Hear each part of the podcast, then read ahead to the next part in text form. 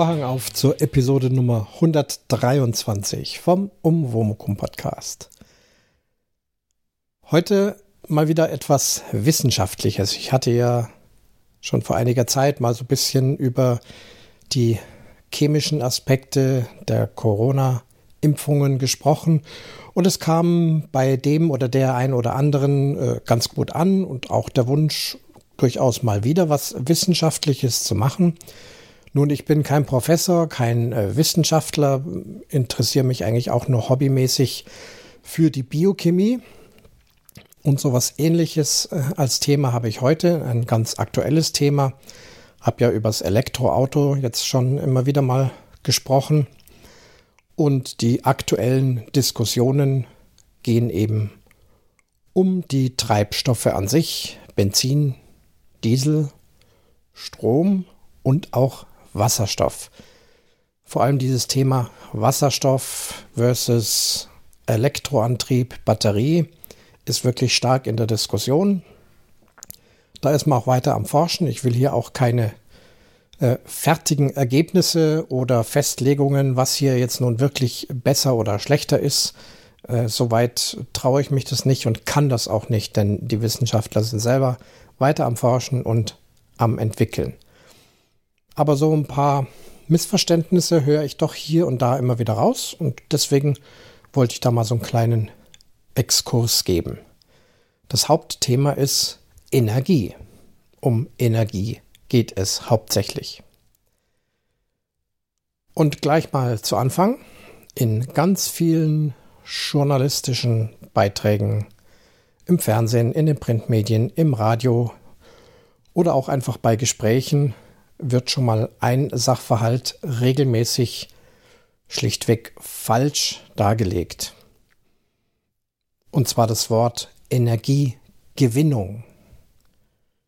Streng genommen ist das nicht richtig. Letztendlich, was damit gemeint ist, damit komme ich jetzt schon und ist dann schon okay. Aber wir müssen uns einmal eins bewusst werden, vielleicht weiß es auch der ein oder andere, noch, äh, wenn er Physikunterricht gehabt hat.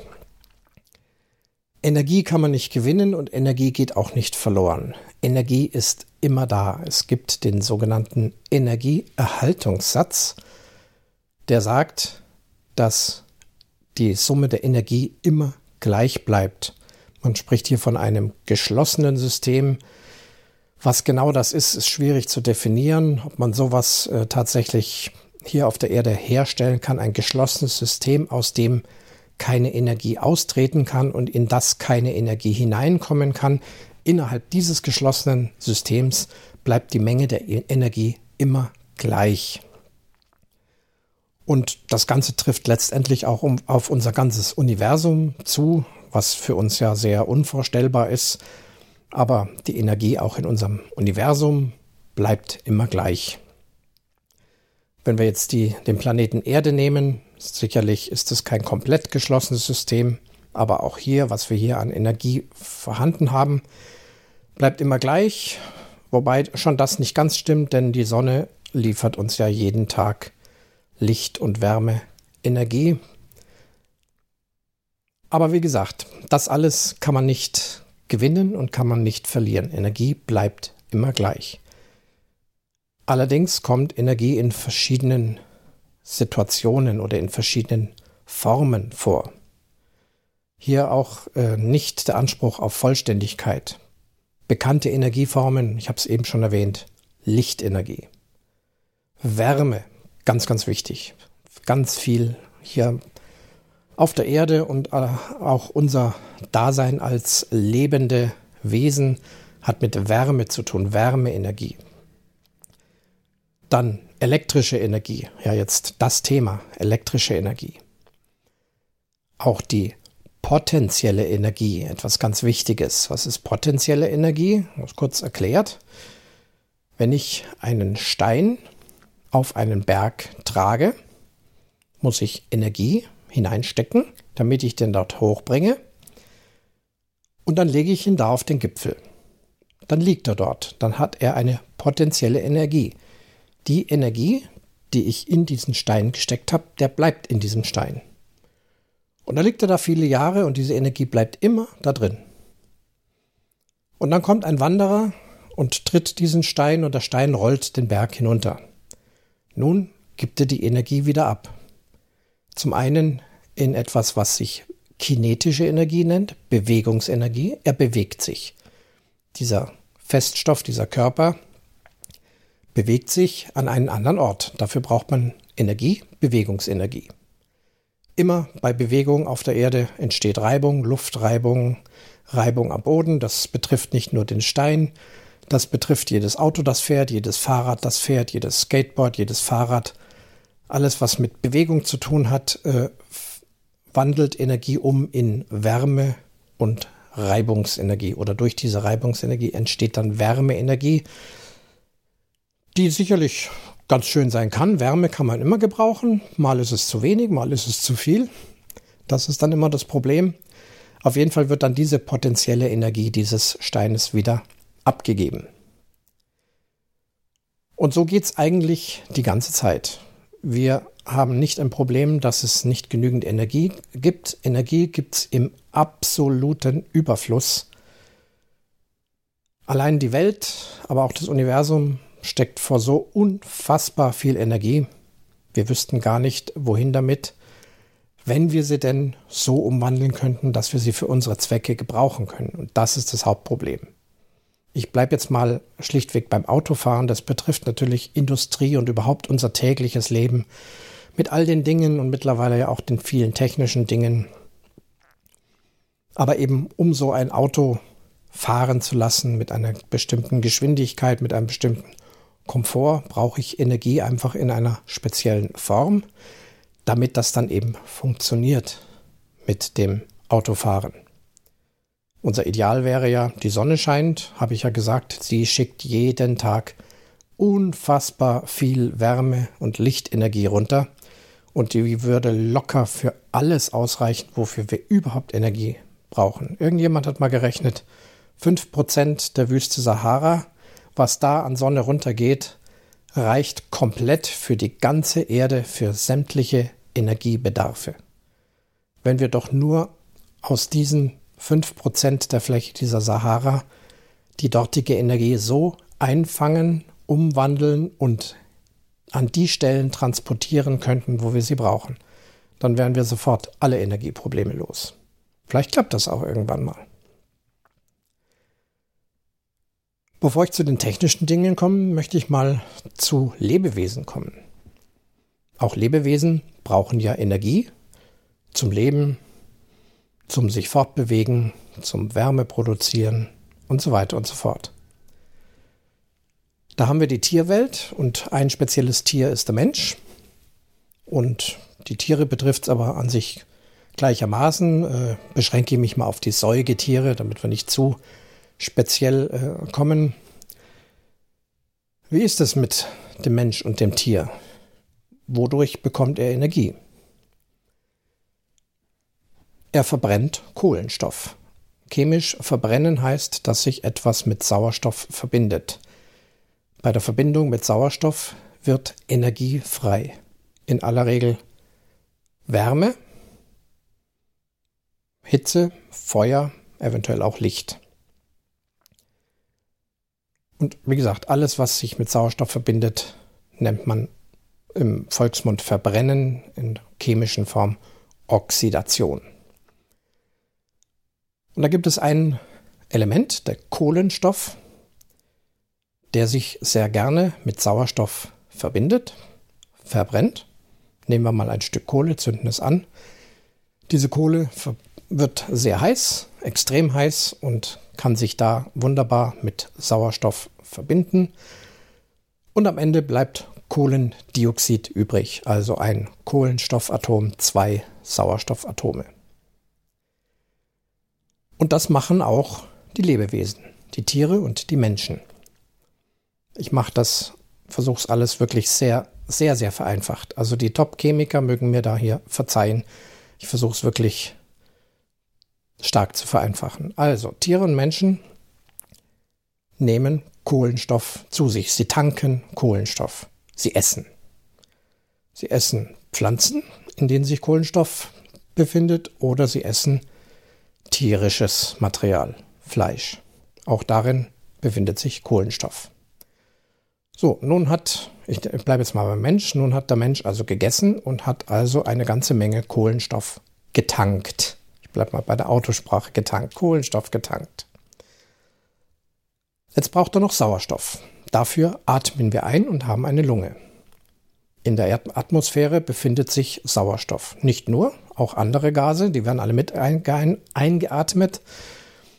In der Lunge holt sich die Lunge den Sauerstoff, bringt ihn in den Blutkreislauf und der Blutkreislauf trägt die Sauerstoffatome dorthin, wo der getankte Kohlenstoff sich verbindet und dann wird dort verbrannt, nicht mit offenem Feuer, aber mit einer chemischen Reaktion.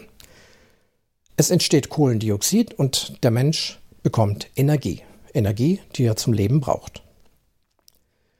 Dieses Kohlendioxid wird wiederum durchs Blut zurück in die Lunge transportiert und beim Ausatmen stoßen wir dieses Kohlendioxid in die Luft aus. Und so geht das Tag und aus und Tag ein mit Tieren und mit Menschen. Sie tanken Kohlenstoff, sie tanken Sauerstoff, verbrennen das zu Kohlendioxid und stoßen das Kohlendioxid wieder aus und können damit leben. Jetzt haben wir aber ein Problem. Kohlendioxid in der Atmosphäre möchte die Natur nicht haben. Zu viel davon ist nicht gut, wissen wir schon lange, aber es ist gerade jetzt besonders in der Diskussion. Da hat die Natur aber was sehr Schönes. Die Natur hat nämlich nicht nur Tiere und Menschen, sondern auch Pflanzen. Die Pflanzen haben einen anderen Kreislauf für ihre Energie. Sie können nicht essen, sie können auch nicht atmen, aber sie können mit ihren grünen Blättern Kohlendioxid aus der Atmosphäre einsammeln und die mit Hilfe des Sonnenlichts, das Sonnenlicht schickt Energie zur Pflanze und diese Energie teilt also dieses Kohlendioxid wieder. Also die Energie, die bei Mensch und Tier herausgegangen ist, geht hier durch die Sonne wieder hinein. Die Elemente teilen sich. Es bleibt über Kohlenstoff und die Pflanze braucht diesen Kohlenstoff für ihr eigenes Wachstum, für ihr eigenes Dasein. Und den Sauerstoff, den braucht die Pflanze nicht, der wird wieder abgesondert. Und juhu, jetzt ist wieder Sauerstoff in der Luft. Und jetzt geht es wieder zurück zu Tier und Mensch. Sie atmen den Sauerstoff ein und so weiter. Das ist ein wunderbarer Kreislauf, der so gesehen komplett und perfekt funktionieren würde, ohne Umweltschäden, wenn wir jetzt nicht im heutigen Technik-Zeitalter, industriellen Zeitalter nicht nur Essen und Atmen, sondern eben auch anderweitige sehr starke Verbrennungen verursachen, die viel, viel, viel CO2 produzieren, viel mehr als die Pflanzen verarbeiten können. Das ist das Hauptproblem. Und daher haben wir hoffentlich erkannt, dass wir nicht länger Kohlenstoff, also Erdöl zum Beispiel, Erdgas, äh, verbrennen dürfen, um sinnlos CO2 in die Luft zu pusten, sondern wir müssen andere Wege finden, um unsere Energie so umzuwandeln, dass zum Beispiel unsere Autos, unsere Fahrzeuge, unsere Maschinen, unsere Industrie betrieben werden kann, ohne dass CO2 entsteht. Denn es reicht, wenn wir atmen, da kommt auch CO2 raus, die gesamte Tierwelt stößt CO2 aus und die Pflanzenwelt sollte dann so ausgewogen sein, dass sie das alles wieder umwandelt, damit es eben einen perfekten Kreislauf gibt. Ja, kommen wir mal zum Auto, habe es ja eben schon erwähnt. Das bisherige Verbrennerauto wird betankt mit Erdöl. Wir nennen dann umgewandelt in Benzin oder Diesel. Der Einfachheit halber rede ich jetzt mal nur von Benzin. Darin befindet sich Kohlenstoff. Erdöl ist nichts anderes als über Jahrmillionen gepresstes Holz, in dem sich Kohlenstoff befindet das durch Pressen so dicht geworden ist, dass entweder Kohle oder Erdöl entstanden ist. Wir fördern das. Wir füllen dieses Benzin in das Auto hinein, Hauptbestandteil Kohlenstoff. Dann saugen wir Luft an, ähnlich wie die Lunge beim Menschen, und führen dem Motor also Kohlenstoff und Sauerstoff zu. Dann gibt es einen kleinen Zündfunken durch die Zündkerze. Ich weiß, beim Diesel funktioniert es etwas anders. Bleiben wir beim Benzin. Dadurch entsteht eine Verbrennung und das gibt dann eine Kettenreaktion und dieser Kohlenstoff verbrennt mit einer kleinen Explosion. Diese Explosion nutzen wir in kinetische Energie. Der Zylinder dehnt sich aus, das Ganze wird in Bewegung übersetzt und die Räder drehen sich. Das Auto bekommt also kinetische Energie und fährt dann mit einer gewissen Geschwindigkeit durch die Gegend. Das ist das, was wir wollen, eine technische Maschine, die erfunden worden ist und die so also funktioniert. Problem dabei allerdings, es entsteht Kohlendioxid. Es entstehen auch noch andere giftige Gase, das sind immer Nebenprodukte. Bei Verbrennung, wir haben ja in, dem, in der Erdatmosphäre nicht nur Sauerstoff, sondern wir haben da auch zum Beispiel Stickstoff. Und dieser Stickstoff kann auch verbrennen. Bei sehr hohen Temperaturen entstehen dann auch sogenannte Stickoxide, also Stickstoff, der ebenfalls mit Sauerstoff sich verbindet und dabei dann diese Oxide entstehen. Das ist ein Nebenprodukt, auch ein Problem. Aber das Hauptproblem ist wohl das CO2. Das CO2 an sich für den Menschen nicht so giftig. Wir atmen ja ständig auch CO2 ein oder beziehungsweise auch atmen CO2 aus. Daran stirbt der Mensch nicht sofort. Aber die große Menge ist dann doch problematisch, vor allem für die Umwelt, für die Atmosphäre und all dieses. Deswegen muss man einen anderen Weg finden. Ein Weg wäre die elektrische Energie. Bei der elektrischen Energie gibt es allerdings das Problem, dass elektrische Energie sich nicht so einfach speichern lässt. Denken wir nochmal an den Stein mit seiner potenziellen Energie. Oder auch ihr selbst, wenn ihr mit dem Fahrrad einen Hügel hochgefahren habt, dann strampelt ihr ordentlich, steckt viel eurer körpereigenen Energie rein. Im Körper wird ordentlich Kohlenstoff verbrannt damit ihr mit dem Fahrrad auf den Hügel hinaufkommt.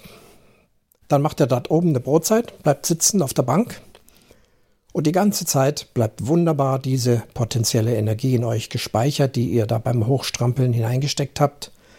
Dann ist die Brotzeit fertig, ihr steigt wieder aufs Rad und auf der anderen Seite geht es den Hügel runter und wunderbar, man muss nicht mal treten und mit hoher Geschwindigkeit saust dieses Rad runter, ihr habt viel kinetische Energie und kommt ordentlich vorwärts. Allerdings geht es dann wieder nach unten hin. Und wenn ihr unten angekommen seid, ist die potenzielle Energie, die ihr oben hattet, wieder verschwunden. Das geht mit elektrischem Strom leider so nicht. Der elektrische Strom möchte fließen, möchte Energie abgeben.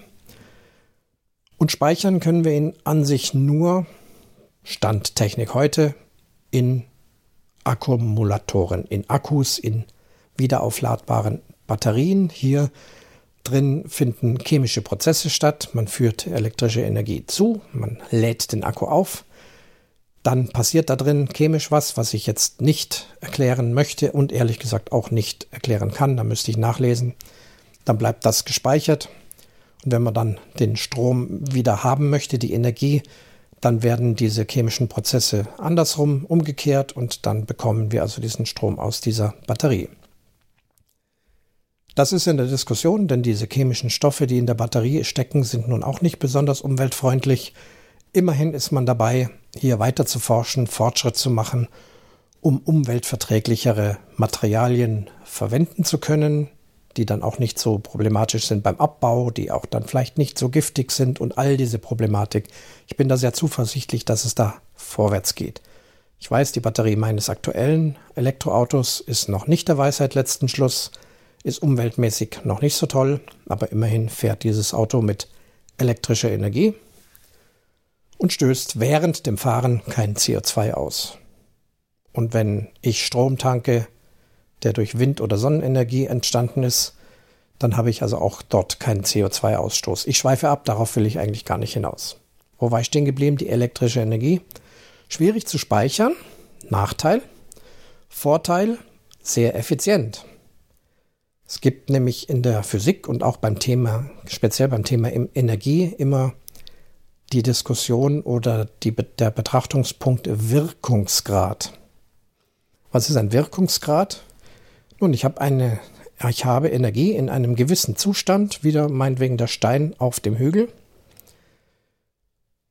der eben in einem Zustand einer bestimmten Energie ist und jetzt möchte ich diese Energie in einen anderen Zustand verwenden, um ihn nutzbar zu machen.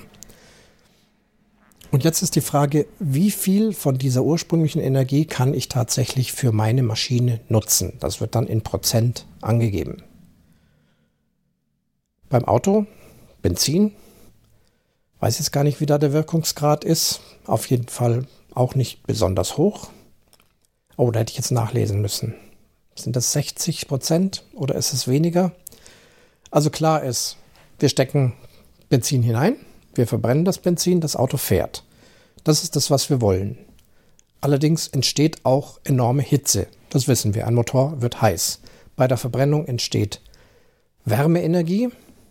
Die ist sicherlich wunderbar. Die könnten wir irgendwo gebrauchen, zum Beispiel um unser eigenes Auto aufzuheizen. Da ist es also sinnvoll, da brauchen wir die Wärmeenergie. Aber die meiste Wärmeenergie wird einfach so an die Umwelt abgegeben. Umwelt erwärmt sich, aber für den Zweck des Autofahrens hat diese Wärmeenergie jetzt keinen weiteren Nutzen. Wir wollen ja, dass das Auto rollt. Von A nach B in einer bestimmten Geschwindigkeit. So, also alles, was an Wärmeenergie weggegangen ist, haben wir nicht nutzen können. Nur den Anteil der Bewegungsenergie nutzen wir und das ist eben ein gewisser Prozentsatz. Ich sage da jetzt keine Zahl, ich weiß es echt nicht. Es ist nicht besonders viel. Bei der elektrischen Energie aktuell sind das, ist der Wirkungsgrad sehr hoch. Das heißt, ich lade meinen Akku auf mit 100% elektrischer Energie und ich bekomme 90% elektrische Energie wieder zurück, die auch tatsächlich komplett für das Bewegen des Autos verwendet wird. Das ist durchaus ein sehr hoher Vorteil, denn wir müssen ja Energie umweltfreundlich so umwandeln, dass wir sie nutzen können. Ich sage nicht produzieren, sondern umwandeln. Zum Beispiel Sonnenenergie in Strom oder Windenergie in Strom. Und wenn ich dann davon, von diesen ja, sorgsam, äh, mit viel Mühe umgewandelten Energie, das verwende, beim Elektroauto zum Beispiel, dann bekomme ich 90 Prozent davon zurück. Denn wir können, zumindest in Deutschland und Europa, nicht unendlich viele Sonnenkollektoren aufstellen, unendlich viele Windräder aufzustellen. Da gibt es ja genauso die Diskussionen, wie umweltfreundlich Windräder sind, wie sie Menschen belasten, die in deren Nähe wohnen und so weiter und so fort. Sonst könnten wir das ganze Land so unfassbar voll mit Windrädern klatschen, dass wir sagen, Wirkungsgrad ist mir egal.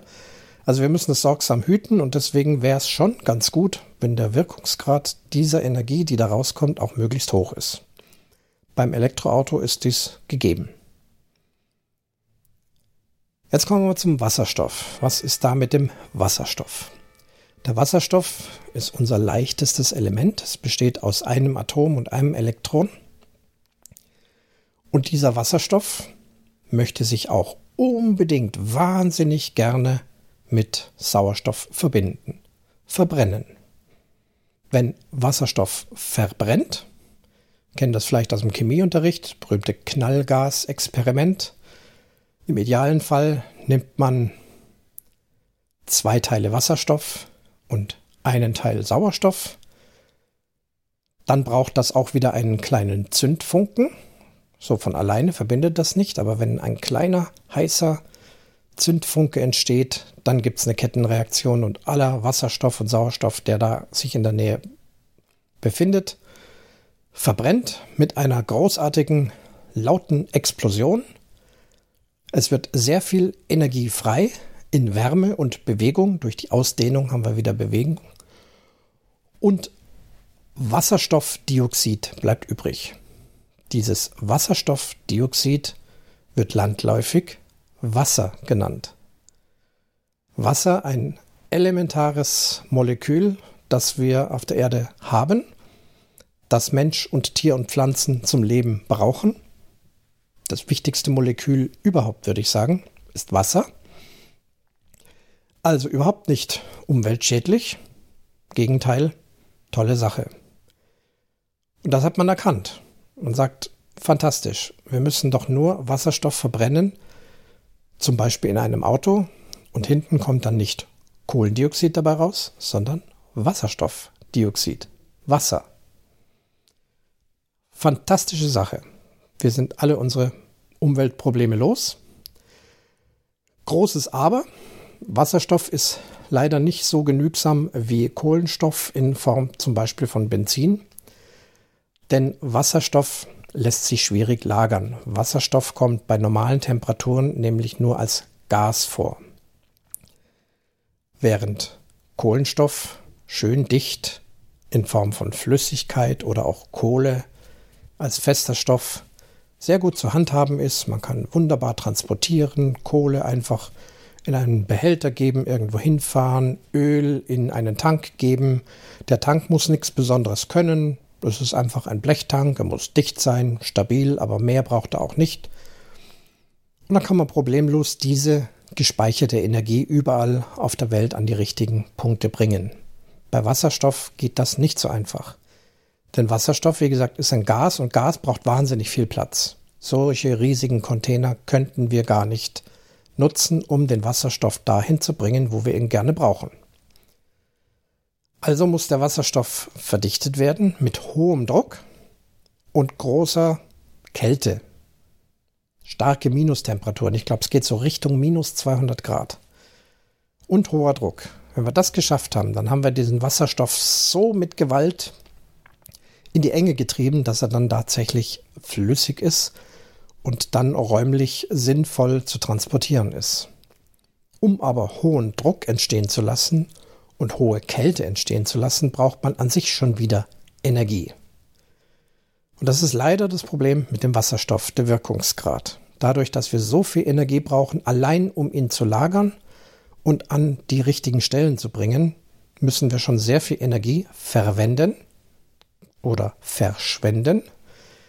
Die können wir dann nicht nutzen zum Betrieb eines Autos. Es gibt Wasserstoffautos, sie fahren schon. Es gibt Wasserstoffzüge. Erst kürzlich ist bei uns im Allgäu einer der ersten wasserstoffbetriebenen Züge vorgestellt worden in einer Jungfernfahrt. Das funktioniert mit hohem technischen Aufwand. Es geht. Der Wirkungsgrad ist allerdings sehr gering. Man sagt nur 30 Prozent. Das heißt also, ich habe ein Windrad und produziere damit Wasserstoff. Wie geht das? Sehr einfach. Man hält zwei Elektroden, auf, an denen eine Spannung anliegt, also in den Strom fließt. Ich muss also Strom haben. Den Strom habe ich gerade mit dem Windrad produziert. Man hält zwei Elektroden in klares Wasser. An der einen haben wir den Pluspol, an der anderen haben wir den Minuspol und am, dadurch wird dieses Wasser geteilt, auseinandergebracht. An der einen Stelle zu Wasserstoff, an der anderen Stelle zu Sauerstoff. Ich muss also elektrische Energie in das Wasser einbringen, dann teilt sich das Wasser und ich bekomme reinen Wasserstoff und reinen Sauerstoff. Jetzt habe ich also diese elektrische Energie sozusagen umgewandelt, gespeichert im Wasserstoff. Solange Wasserstoff rein vorliegt, hat er also eine sehr hohe äh, Energie in sich, die er dann wieder freigibt, wenn er sich wieder mit dem Wasserstoff verbinden darf.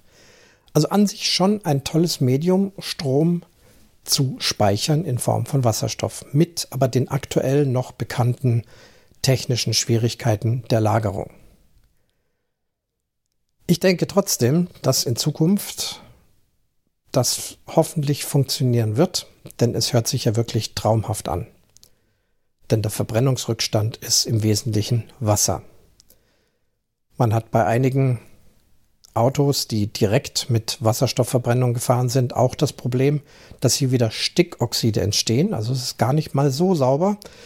Denn bei diesen hohen Verbrennungen und wir führen ja wieder äh, Atmosphäre, Luft zu, da gesellt sich eben auch wieder der Stickstoff dahin. Und wenn dann da Wasserstoff verbrennt mit hohen Temperaturen, verbrennt auch ein kleiner Teil dieses Stickstoffs und wir haben wieder das Problem mit dem äh, Stickstoffmonoxid oder Stickstoffdioxid. Nicht schön. Da ist man aber dran am Forschen, dass man das möglichst minimieren kann. Beziehungsweise jetzt hat man auch nicht die offene Verbrennung in einem Zylinder, sondern die sogenannte Brennstoffzelle. Die aber dann ähnlich wie unser Elektroakku wieder problematisch ist mit Chemikalien. Es ist ein ähnliches Problem. Es wird leider oft vernachlässigt, wird nicht erwähnt, dass ein Pkw, der eine Brennstoffzelle hat, auch wieder umwelttechnische Probleme haben kann durch die Produktion dieser Brennstoffzelle. Also man ist aber trotzdem dabei.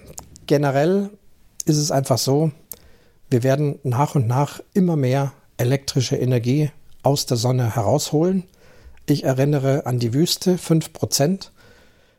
Wenn man dort riesige Kraftwerke entstehen ließe, die unermesslich viel elektrische Energie umwandeln, die für die ganze Welt reicht, dann könnte man die dort in Wasserstoff umwandeln und dann diesen Wasserstoff ähnlich wie jetzt schon das Öl und das Gas an alle Stellen der Welt bringen und dort in den entsprechenden Geräten umwandeln.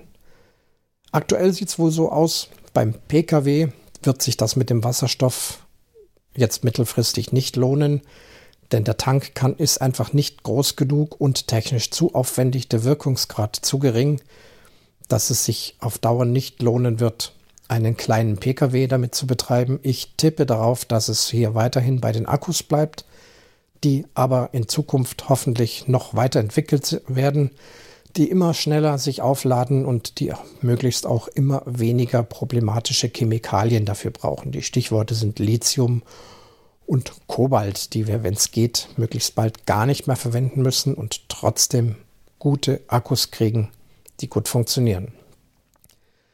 Bei sehr großen Fahrzeugen, mindestens LKWs, noch größer die Transportschiffe und auch die Flugzeuge.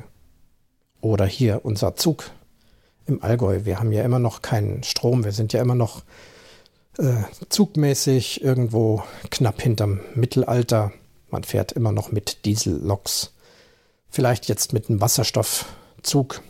Man möchte sich wohl nicht dazu hinreißen lassen, hier mal Oberleitungen zu legen. Dann bräuchte man auch den Wasserstoffzug nicht. Kleine Nebenbemerkung mal wieder. Also bei sehr großen Fahrzeugen, die auch die Möglichkeit haben, eben größere Wasserstofftanks mit sich zu führen und die auch einen recht großen Energiebedarf haben, der dann mit diesen großen Tanks auch gefüttert werden kann, da kann ich mir das ganz gut vorstellen, dass also die riesigen Fahrzeuge mit Wasserstoff in irgendeiner Form betrieben werden und die kleinen Fahrzeuge weiterhin mit möglichst umweltfreundlichen Akkus. Das ist jetzt mein persönlicher Tipp, wie es weitergehen kann. Ich hoffe, dass beides weiter gefördert wird, die Produktion umweltfreundlicher Energie, das Speichern zum Beispiel in Wasserstoff. Es gibt auch noch andere Speichermöglichkeiten, aber Wasserstoff ist schon eine ganz tolle Geschichte letztendlich. Leider noch mit technischen Problemen, aber die Menschheit hat gezeigt, technische Probleme kann sie lösen. Wenn wir gucken, wie es mit dem Auto angegangen ist, meine Güte, was war das für ein stinkendes Etwas? Da ist ein heute aktuelles Verbrennungsauto ja ein Traum, ein absolut sauberes Fahrzeug im Vergleich zu den ersten äh, Benzinautos, äh, die da rumgefahren sind. Also das hat man auch in den Griff gekriegt. Leider reicht es noch nicht. Es ist jetzt einfach durch die Masse der Autos zu viel geworden. Und ich sehe keinen Grund, warum das nicht bei den elektrischen Autos oder bei den elektrischen Maschinen oder bei den wasserstoffbetriebenen Maschinen nicht auch äh, technisch weitergehen soll. Bin da ganz zuversichtlich. Ja, harren wir der Dinge. So ist das also mit der Verbrennung. Ich hoffe, das war ein interessanter Exkurs. Und denkt dran, Energie kann man nicht gewinnen und nicht verschwenden. Energie ist immer da. Hoffentlich können wir sie nutzen. Sinnvoll. Damit schließt sich der Vorhang zur Episode Nummer 163 vom Umwomukum Podcast.